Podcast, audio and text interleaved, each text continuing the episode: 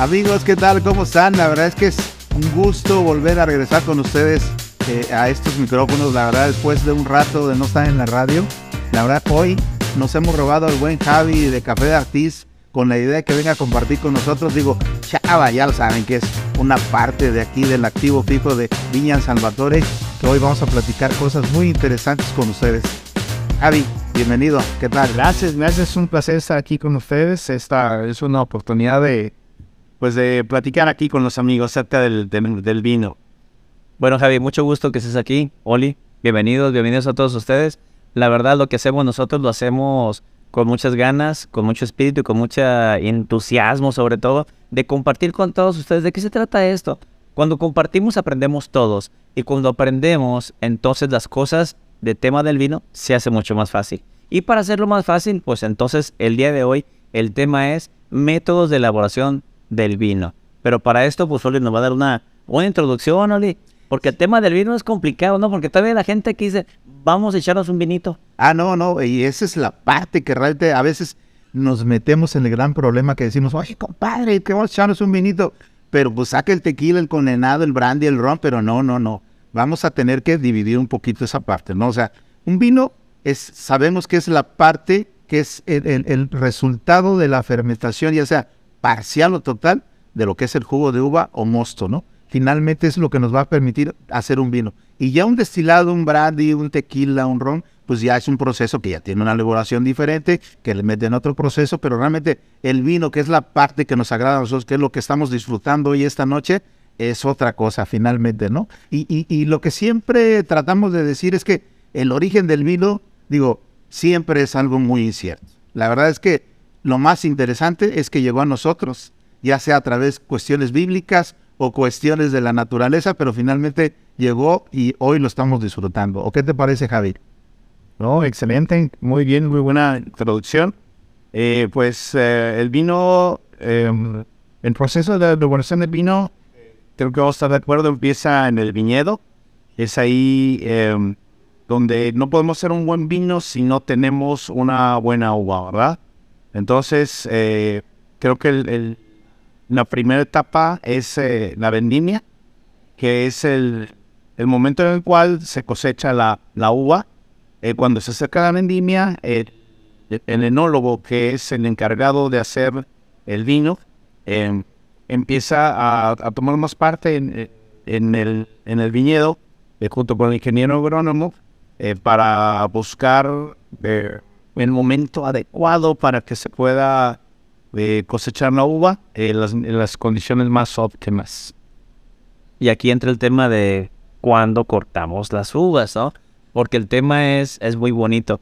Cuando ven ustedes en las contraetiquetas, por lo general en las, en las botellas de vino, van a ver el porcentaje de alcohol en cada una de ellas. Entonces ahí entra el agrónomo junto con el enólogo y determinan en qué tiempo se van a cortar las uvas. Ahí hablamos del grado de madurez. El azúcar, al final de cuentas, se va a convertir en los grados de alcohol. Y para esto, pues, vamos a platicar un poquito más el tema, Oli. Son los famosos grados Brix en la uva, ¿no? La, la, la, verdad es que eh, es muy, muy interesante porque a, a veces este, hasta en el, en el, en el viñedo eh, tienen un cachorrito, un perro, que se come las uvas y, y dice utilizan de truco, ah, mira, si le gusta, es que ya está, listo. Ya está listo. No, pero la verdad es que hay un, un, aparatito que mide el, el, nivel de azúcar que tiene en, en, la uva. Y entonces cuando ya el enólogo, perdón, el agrónomo determina si está listo y entonces se pone de acuerdo con el, agro, con el enólogo para que realmente en qué momento se va a cosechar, ¿no? Y ya sea que ellos determinan si se cosecha o en la noche o en la madrugada o, o, o, o la hora, ¿no? Tratando de buscar las mejores condiciones para que el fruto llegue a, la, a, la, parte de la bodega, ¿no?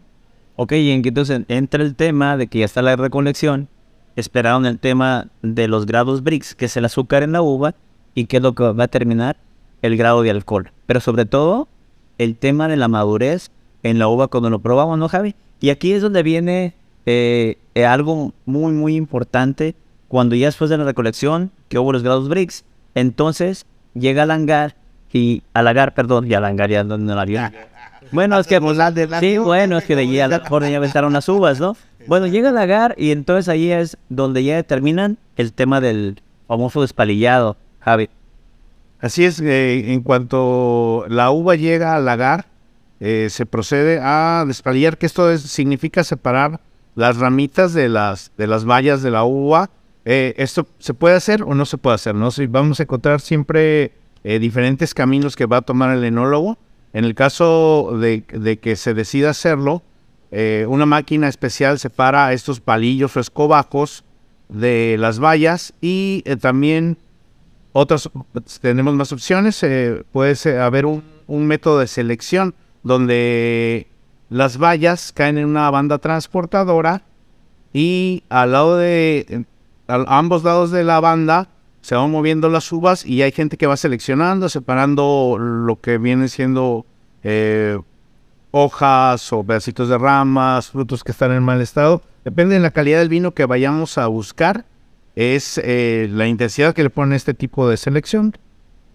Sí, ahí donde muchos de los vinos pues llegan a tener un precio muy elevado. ¿Por qué? Porque la recolección fue manual y también la selección en la banda pues fue manual. Dentro de la recolección pues unas son manuales y otras son mecanizadas. Y entonces las mecanizadas por lo general son para los vinos jóvenes donde el vino no tiene que ser tan, tan expresivo, pero sí cuidan un poquito el tema. Y es donde entra el, el famoso tema, donde viene ya después el, el estrujado, ¿no? Que es donde ya hacemos este el cuidado de no lastimar las pepitas que vienen siendo las semillas.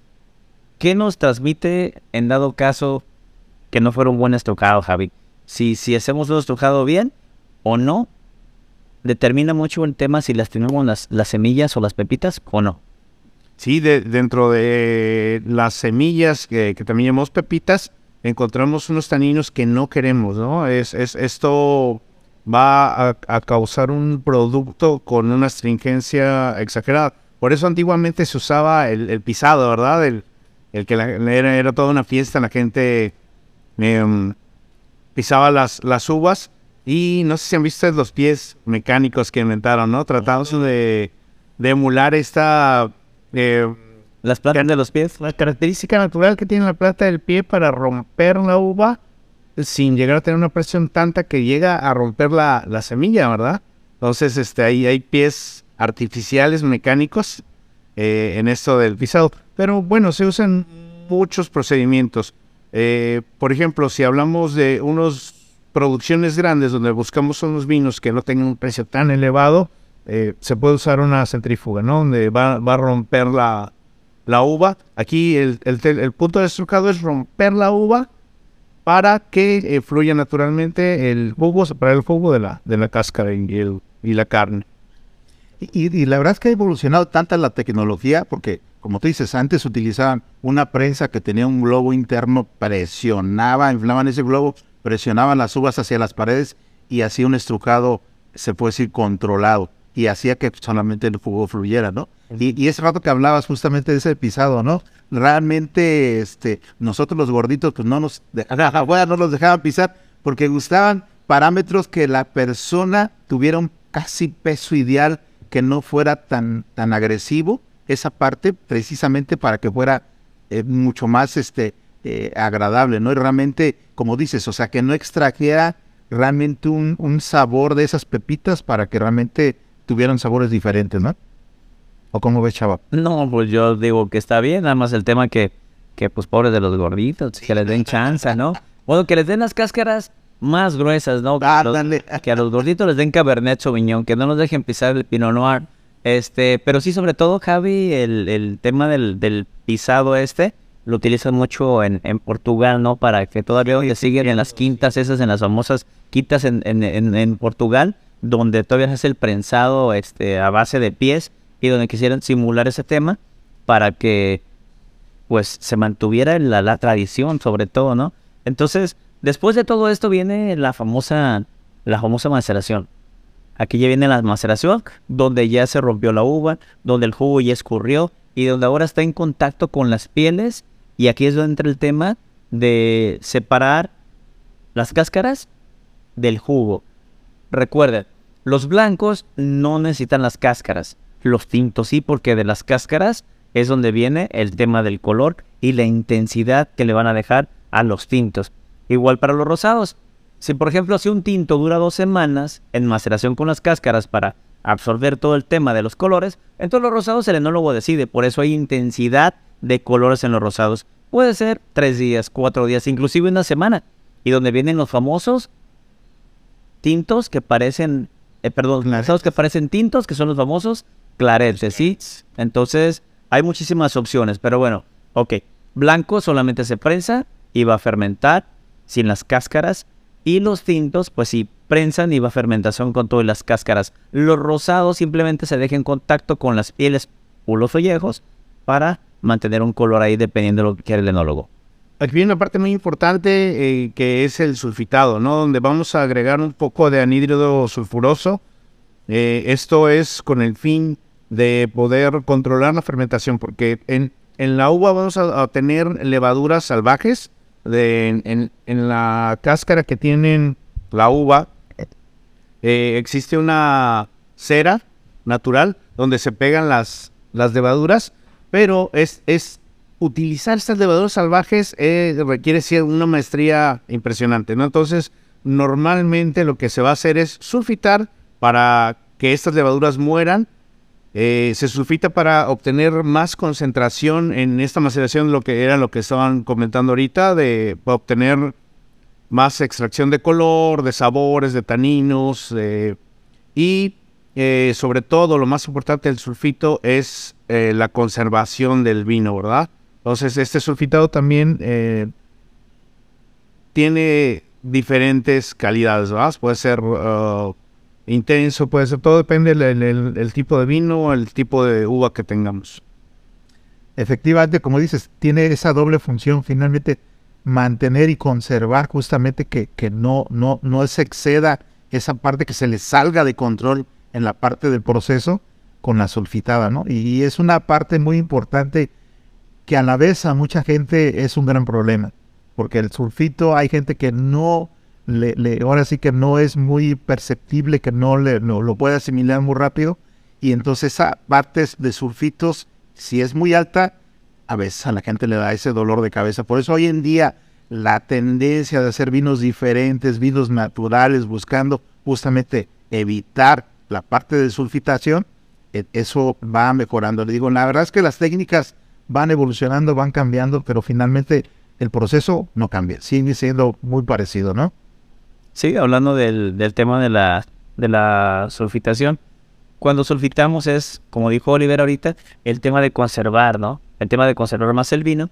Pero cuando entran esos, estos vinos naturales, sin sulfitos, entonces, eh, recomendación literal es que vean la añada en la, en la, etiqueta y son vinos que por lo general se deben consumir jóvenes. ¿Para qué? Para que no vayan yendo ya de bajada los vinos. Entonces, recomendamos que los vinos naturales que no sean sulfitados sean de consumo pronto, ¿no? Entonces, esa sería una muy buena, muy buena opción para la gente que escucha y que le gustan los vinos que no tengan sulfitos. Eso puede ser, puede ser una. Hablamos del tema de la maceración y dentro cuando está macerando eh, las cáscaras con el jugo, Javi, para extraer esos colores y todas las propiedades del vino, después viene algo eh, que se llama el remontado, ¿no?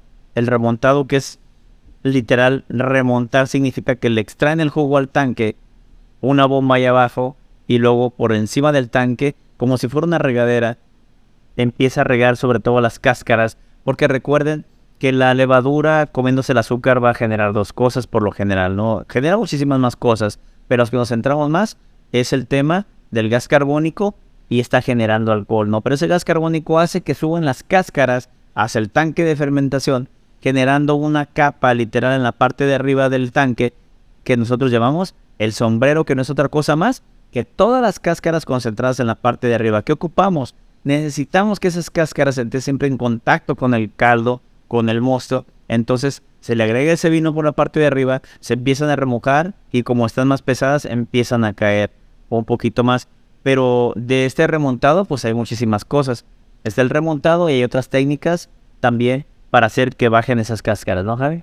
Así es. Eh, normalmente si la cuba no es muy grande, eh, eh, se usa, se puede hacer un proceso manual que se llama basuqueo, donde con un palo literalmente rompen este sombrero del que habla Salvador y con esto permiten que pase más fácil el, gas carbónico y que haya más ex- extracción de color, de taninos, de sabores.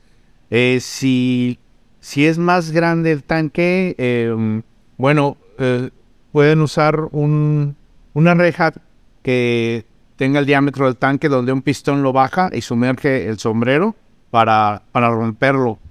O el método del delestaje, que es un poquito más complicado, en un, en un tanque de acero inoxidable que es cónico, pero eh, tiene la, parte más, el diámetro de arriba del tanque es más pequeño que el de abajo. Aquí lo que se hace es, el sombrero eh, queda arriba siempre, ¿verdad? Entonces a la hora de ir extrayendo el jugo por la parte atrás, por la parte inferior del tanque, el sombrero al encontrarse a un diámetro cada vez más ancho se rompe, dejan que se vacíe todo el tanque eh, y después de una o dos horas empiezan a, aventar el mosto, a regresarlo en forma de lluvia y es, con esto obtienen una muy buena extracción de, de lo que buscamos en el vino tinto.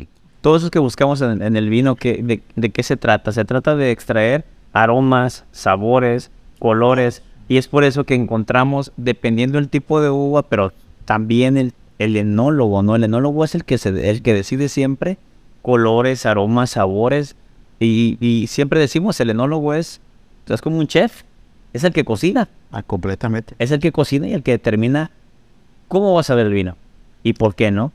E- efectivamente, y, y nomás para que nuestros amigos eh, sepan, realmente puedes tener un vino este blanco de, de uvas tintas.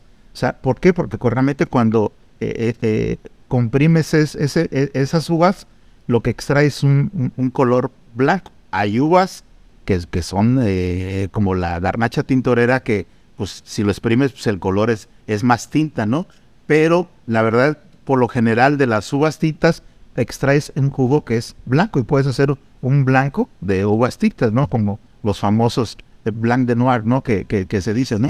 Pero por lo general siempre el, extra, el extraer en las uvas blancas, pues sí, es el jugo blanco y extraes vinos blancos, ¿no? Y en el tinto puedes hacer las dos cosas, ¿no? que yo siempre, no sé, pero que me vayan a colgar por ahí, los que hacen vinos blancos de uva tintas, pero yo siempre he dicho una cosa, yo, si yo tengo un perro que quiero que ladre, yo quiero que le haga wow wow, Ah, no. no que haga miau miau. Entonces el tema es que cuando hacemos vinos blancos de uvas tintas, este pues no estamos respetando el tema de la uva, ¿no? Entonces, pero recordemos que todo esto eh, son técnicas de hacer vino y eso es lo bonito del vino, ¿no? Que cada bodega llegue con nuevas ideas y que rompan muchas de las veces esas, esas tendencias que tienen, pero todo es, todos son ideas, todos son temas y por eso el tema del vino nunca se va a terminar. Nunca se va a terminar. ¿Por qué? Porque eh, cuando piensas que llevas empezando eh, y ves que llevas a la mitad o que y, empiezan con otras técnicas diferentes y veo que el tema del vino viene siendo como la ropa, donde de repente empiezan las modas los, de los pantalones acampanados y todo esto. Digo, hoy en día, por ejemplo, eh, la gente se asombra como tú le dices, bueno, es que esta, esta, esta fermentación ya no es en tanque de acero inoxidable, es en, es en concreto. Y dicen, pero ¿cómo que en concreto? eh?". Y entonces piensan que es algo nuevo, pero resulta ser que es algo como empezó a hacerse el vino, ¿no? Entonces, cositas que van cambiando, que a la larga este, se aprecian y se perciben en el vino. No, imagínate, eh, eh, en, en la antigüedad, cuando hacían realmente, bueno, eh, en- entre los egipcios y los fenicios que se peleaba todo el show, pero realmente hacían vinos tan interesantes porque utilizaban vasijas de determinado volumen y entonces cómo controlaban esa oxidación que realmente el vino este, evolucionaba, ¿no? Entonces, ¿qué es lo que hacían? Con lo que era la, la, la, la parte de, de las estas, este, la- las aceitunas, el, el jugo de las aceitunas calafateaba, ca- calafateaban esa parte de las, de las vasijas para evitar que el oxígeno pasara hacia esas vasijas para que el vino no se oxidara. Entonces controlaban. De hecho, se llegaron a encontrar vasijas todavía que, el vino no estaba malo y eran más de 100 años, imagínate. Todo el control, oye que tenemos todo el control de pasteurización, cuidados, evolución, pues el vino a veces se les oxida más rápido que hace eh, un siglo, ¿no? A lo mejor, y realmente es, como le platicamos hace rato, las técnicas van cambiando, van evolucionando y eso es súper interesante, ¿no? Y realmente lo padre es lo que siempre disfrutamos, ¿verdad? Bueno, y para disfrutarlo pues ocupamos gente que sepa, que sepa hacer vino. Es por eso que se agradece a los enólogos, a los agrónomos sobre todo. Javi dijo algo bien importante al principio del programa, donde la uva tiene mucho que ver en el vino, ¿no? O sea, muchos dicen que, por ejemplo, un vino se determina en el campo. ¿Por qué? Porque es como traerle un producto a un chef, un buen pedazo de carne, pero si el chef no lo sabe cocinar, pues lo va a, lo va a quemar, lo va a echar a perder y de nada sirvió. Entonces, el agrónomo se encarga de traerle una buena uva al enólogo y el enólogo su vida es más fácil. E inclusive se han nombrado los años del enólogo. ¿Dónde? ¿Cuándo? Cuando el clima estuvo fatal y donde las uvas no dieron lo que tenían que dar. Y entonces el enólogo de verdad tiene que trabajar. Sí. Pero bueno, ya tuvimos todo esto y llegamos al famoso vino de prensa, Javi. Hay un tiempo donde ya se separa todo esto y nos queda algo de jugo en las cáscaras que no lo podemos desperdiciar, ¿no? Así es, eh, normalmente y aquí vamos a encontrar también calidades dentro del mozo. De, eh, aquí el mozo ya fermentó y ya se determina como vino. Entonces, el vino que escurre naturalmente sin recurrir a la prensa es el, el, de yema y tiene una calidad.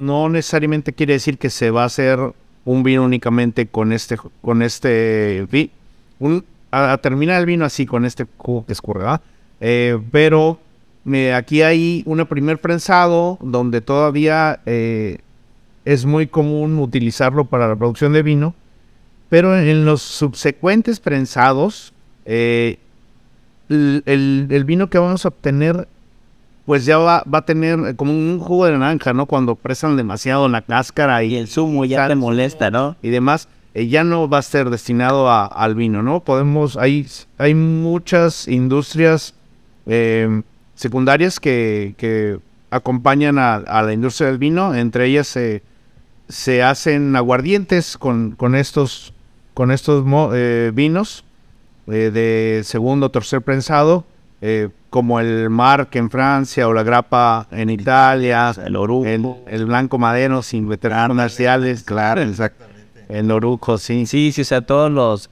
De cuando se prensa, como en Cuavi, dio una, la verdad, una explicación sorprendente. El cubo de, de naranja, ¿no? Le das de más a la prensa y entonces extraes cosas que no quieres que terminen en el, en el vino, ¿no? Entonces, ya cuando haces ese prensado, entonces ya tienes que cuidar. Si es el primer prensado, todavía cabe en algunos vinos, por lo general ya no, ya los... Inclusive hay unos vinos que se les llaman vinos de prensa, porque para que la gente sepa, lo que va a encontrar en cada uno de ellos, ¿no? Después de todo esto viene la famosa maloláctica. La famosa maloláctica que muchas de las veces la gente se sorprende cuando estamos probando algunos vinos y que vamos a la nariz y digo, oh, tiene notas a yogur. Y la gente dice, espérate, ¿cómo que tiene notas a yogur? Bueno, pues aquí viene el tema de la, de la maloláctica, ¿no, Oli? Donde estas, estos vinos tintos tienen notas a literal a yogur. Exactamente. Y, exaltan los, los aromas a fresa, frambuesa. La maloláctica le da un poquito más de, notas y aquí se trata de quitar esos ácidos málicos, de, los ácidos málicos que son los que te lastiman, hacerlos lácticos para que sean más útiles. Exactamente, para que la gente los disfrute más, o sea, que no tenga eh, esa parte agresiva hacia el estómago, justamente por eso se hace principalmente más en los tintos, que es donde se lleva a cabo más el proceso de la manoláctea, que usa, como dice, los ácidos málicos, convertirlos a, ácidos lácticos, ¿no? Finalmente, y es donde la expresión más común, justamente como tú dices, la parte láctea, ¿no? Quesos, este, yogur y esa parte, justamente para disfrutarlos mucho más plenos, ¿no? Que realmente la gente no siente esa parte, pero a veces en el proceso no, no, no logran percibirlo algunas personas, ¿no? Pero digo, eso es lo padre. Dentro de la de la maloláctica, bueno, vamos a encontrar notas a, yogur, notas más, más sutiles, más elegantes, la acidez va a ser más tenue todavía. Y entonces el enólogo es el que determina qué tanta maloláctica le va a dar al vino, ¿no? Porque hay veces que la gente quiere hacer que sean vinos más ácidos, si van a ser vinos de guarda, ¿no? Porque la acidez es muy importante. Entonces, si le matas mucha acidez, no puede ser un vino de guarda, porque la acidez, la acidez y la tanicidad van de la mano para tener un vino de guardia. Entonces ahí el enólogo es el que decide cómo va a trabajar con ese, con ese vino. Bueno, de ahí de la maloláctica, Javi, viene el tema de si el vino va a ser para crianza o si el vino va a ser un vino joven, ¿no? Ok, sí, eh, una vez eh, terminados esos procesos, pues hay que estabilizarlo, ¿no? Aquí eh, vamos a, a- pasar un proceso que se llama clarificación, donde lo que se trata es, es quitar todos los, los, residuos um, que están en, en el vino. vamos a tratar de hacerlo más transparente, más, más, más claro, más fino. Eh, puede ser un filtrado. en- antiguamente se, se usaban algunas sustancias como la clara de- del huevo o como la sangre del toro. Ahorita, eh, pues, con la tecnología ya no se usan tal cual, se siguen usando, pero ya procesadas. O sea, vamos a encontrar la albumina de la clara del huevo, la albumina de la sangre del toro en polvo. eh, y esto lo que hace es em, adherirse a todas esas partículas sólidas suspendidas en el vino y sedimentarse, lo cual eh, clarifica mucho el vino, ¿verdad? Eh, se usa también una tierra que se llama bentonita, que por ionización eh, en- se pega, eh, ahora sí que eléctricamente a, la- a- a todas estas eh, pequeñas, ¿sí? Eh, y, y la sedimenta también. O se, se puede usar eh, micro, microfiltración ¿verdad? para, para aclarar más el vino. También eh, para estabilizarlo se enfría. Y en el momento de enfriar el vino, eh, los tartratos, que son unas, unas partes sólidas que están ahora sí que solubles dentro del vino, se van a precipitar. Estos tartratos los podemos encontrar muchas veces en, en la parte baja del corcho. Cuando abrimos un corcho, eh, parecen como diamantes, como, como si fueran cristales de sal. Yo los invito a que los prueben. No, son, no tienen ningún sabor, no tienen ningún olor.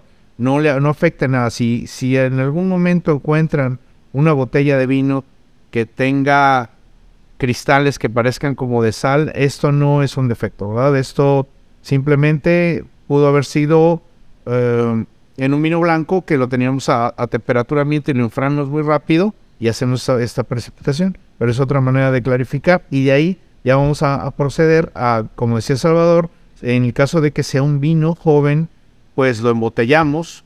En el caso de que sea un vino para, para guarda, eh, pues aquí vamos a tomar, dependiendo eh, cuánto tiempo va a pasar el- es- este vino en crianza, pues vamos a tomar diferentes eh, decisiones, ¿verdad?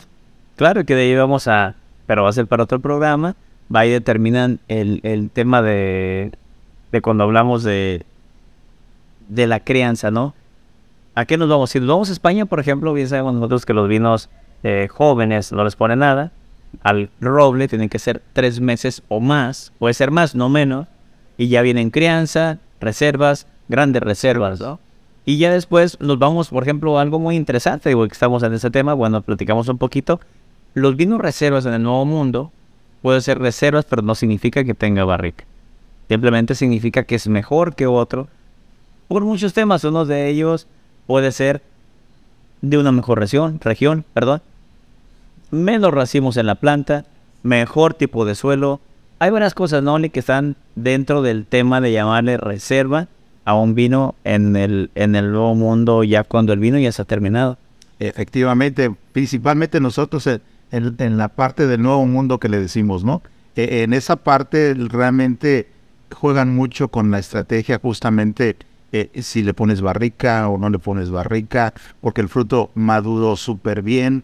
Hay, hay estrategias que el enólogo juega mucho con la parte que las pepitas tengan una buena maduración y le aportan un- un- una parte que se llama vainillina que hace sentir el vino que tiene barrica, pero no tiene barrica. O sea, esa parte siempre es muy interesante, ¿no? O están los famosos chips, que realmente es muy interesante, que incluso ya platicaste una vez de ese tema, eh, que, que, no es malo si lo saben utilizar. Los chips no tienen ningún problema, o sea, e incluso eh, piensan que el nuevo mundo nada más lo utiliza, no, es un invento que hicieron los franceses finalmente con la idea de hacer vinos jóvenes aportándoles un toquecito de barrica, pero sin decir que tiene barrica. simplemente nada más es para aportarle algo que realmente el vino tenga mejores condiciones y, que realmente la gente lo disfrute mejor. Al final de cuentas, es lo que dijo Oliver, que la gente lo disfrute y que la sensación en el paladar pues sea agradable para todos nosotros, ¿no?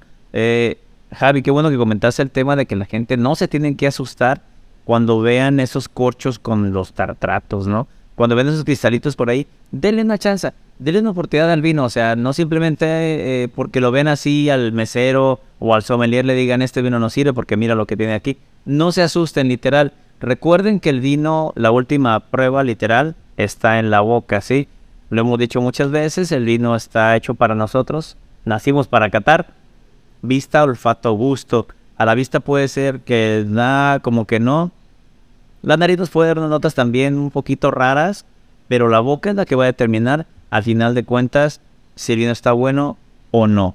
Sí, entonces poco a poco vamos a ir adentrados en el tema del vino, vamos a ir de la mano, vamos a estar haciendo más podcasts para que la gente, eh, igual que nosotros, aprendamos de la mano, porque resulta ser que por más años que tengamos en el mundo del vino, seguimos aprendiendo, pero todo, sobre todo, perdón, seguimos disfrutando, que es lo más rico de todo esto. Y bueno, Javi, pues llegó la estabilización.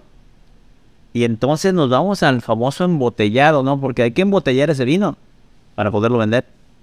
Entonces llega el embotellado y sobre el embotellado, digo, no más es embotellarlo, sino que hay vinos que en algunos países se quedan guardados y en otros países pues ya están listos a la venta. Así es, eh, bueno, hay dos, dos tipos de crianza también. Aquí, si el vino es joven, sale inmediatamente a la venta, como, como el Bulloleno O, que tiene que salir rápido a la venta, ¿ah? porque ya en un año a lo mejor ya va decayendo. Que no lo guarden para las quinceañeras. uno. Por favor, Bulloleno O hecho para celebrar y tomarse pronto. Así es. Pero también hay, hay, otro tipo de creencia, que es la creencia reductiva que se hace dentro de la botella, ¿verdad? Hay algunos vinos, eh, uvas como la Pinot Noir, que no eh, se crían tanto en barrica, ¿no? Sino que van a desarrollar mucha complejidad eh, dentro de la botella. Eh, o también eh, es el caso del, champán, que hace su reposo, lo que le llaman la rima, su reposo en, las días, donde las días son las levaduras muertas, donde le, le va a dar una complejidad extraordinaria a los vinos. Entonces, eh, se puede tomar la decisión de embotellarlo y guardarlo en la botella. Se puede tomar la decisión de eh, guardarlo un periodo de tiempo en barrica y normalmente siempre va a ser después de la barrica. Hay que dejar que se estabilice en la botella, no hay que embotellarlo y guardarlo otro tiempo. Lo que pasa con los vinos franceses, antiguamente Francia te vendía una, una, botella y te decía, mira, este vino es un vino extraordinario, toma, guárdalo 10 años y lo abres, ¿verdad? Y los españoles, eh, ganando un poco de mercado, es, lo guardaban por ti, entonces te lo, lo liberaban, lo ponían al mercado cuando ya estaba listo. Ahorita, bueno, todo, todo el mundo por mercadotecnia trata de hacerlo, ¿ah? ya tratan de, de los vinos, eh, la mayoría están listos para tomarse, no todos. Y, y, y, es la cuestión de, de, inventarios. Imagínate lo que tiene que guardar la bodega, el costo que le mantiene. Por eso a veces la gente dice, oye, pues el proceso es muy parecido para todos, pero ¿por qué cuesta uno más y otro menos? Pero como ese rato decías, el proceso que se lleva a cabo en la botella, que es óxido reducción, donde ese rato Chava decía, la acidez, el alcohol, el tanino, fue un papel bien importante, donde el vino realmente se va suavizando, se va haciendo interesante y entre más tiempo pasa, realmente la gente lo va disfrutando. Y realmente siempre un consejo, cuando lleguen a comprar una botella y se les haga interesante, compren tres botellas. Tómense una inmediatamente y ustedes determinan, ¿está para guardar? O me los tomo todos de una vez, ¿no? Finalmente, invito y lo disfrutamos, pero es realmente una estrategia buena, porque si dices, bueno, ese vino todavía no en potencial para guardar, entonces guárdalo, dentro de un mes, dos meses o tres meses lo vuelves a probar y entonces, ah caramba, y entonces el otro dices, ya, lo dejo un poquito más de tiempo, ¿no? Por eso los grandes vinos, como decían los franceses, o sea, hoy en día ya te los venden jóvenes, ¿por qué? Para que tú los guardes porque realmente el costo va hacia ti, ¿no? Antes en la bodega los guardaba y entonces pues la, el mantenerlos eh, guardados pues era un costo mucho más interesante, ¿no? que son en los, en los grandes vinos, ¿no? Porque Francia también ya entendió el mercado y entonces empieza a hacer vinos jóvenes que también están listos para tomarse y pues de ahí es donde hay que ir un poquito de la mano con la gente que, que conoce de vinos.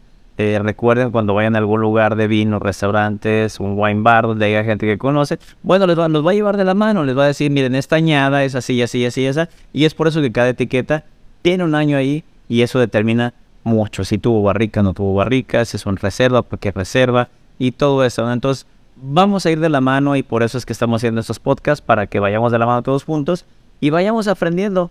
Pues, nos vamos, Oli. Pues sí, seguimos aprendiendo, digo, y ahora sí que los invitamos para que en el siguiente podcast vamos a seguir hablando de otros temas, vamos a ampliar eso. La idea es llevarnos de la mano, aprender junto con ustedes con la idea de que realmente esto pues haga una explosión, ¿no? Finalmente para que la gente que no se ha atrevido a probar un vino, los invitamos, ¿no? Digo, acá los invitamos al wine bar para que vengan a disfrutar una, no- dos, tres, cuatro botellas las que gusten, ¿no? O si no, tenemos a- ahí al buen Javi en Café Argentina que les puede invitar dos, tres copitas ahí muy interesantes, ¿eh? Javi, para concluir algo que quieras decirle a, a tu público que está escuchándote por ahí.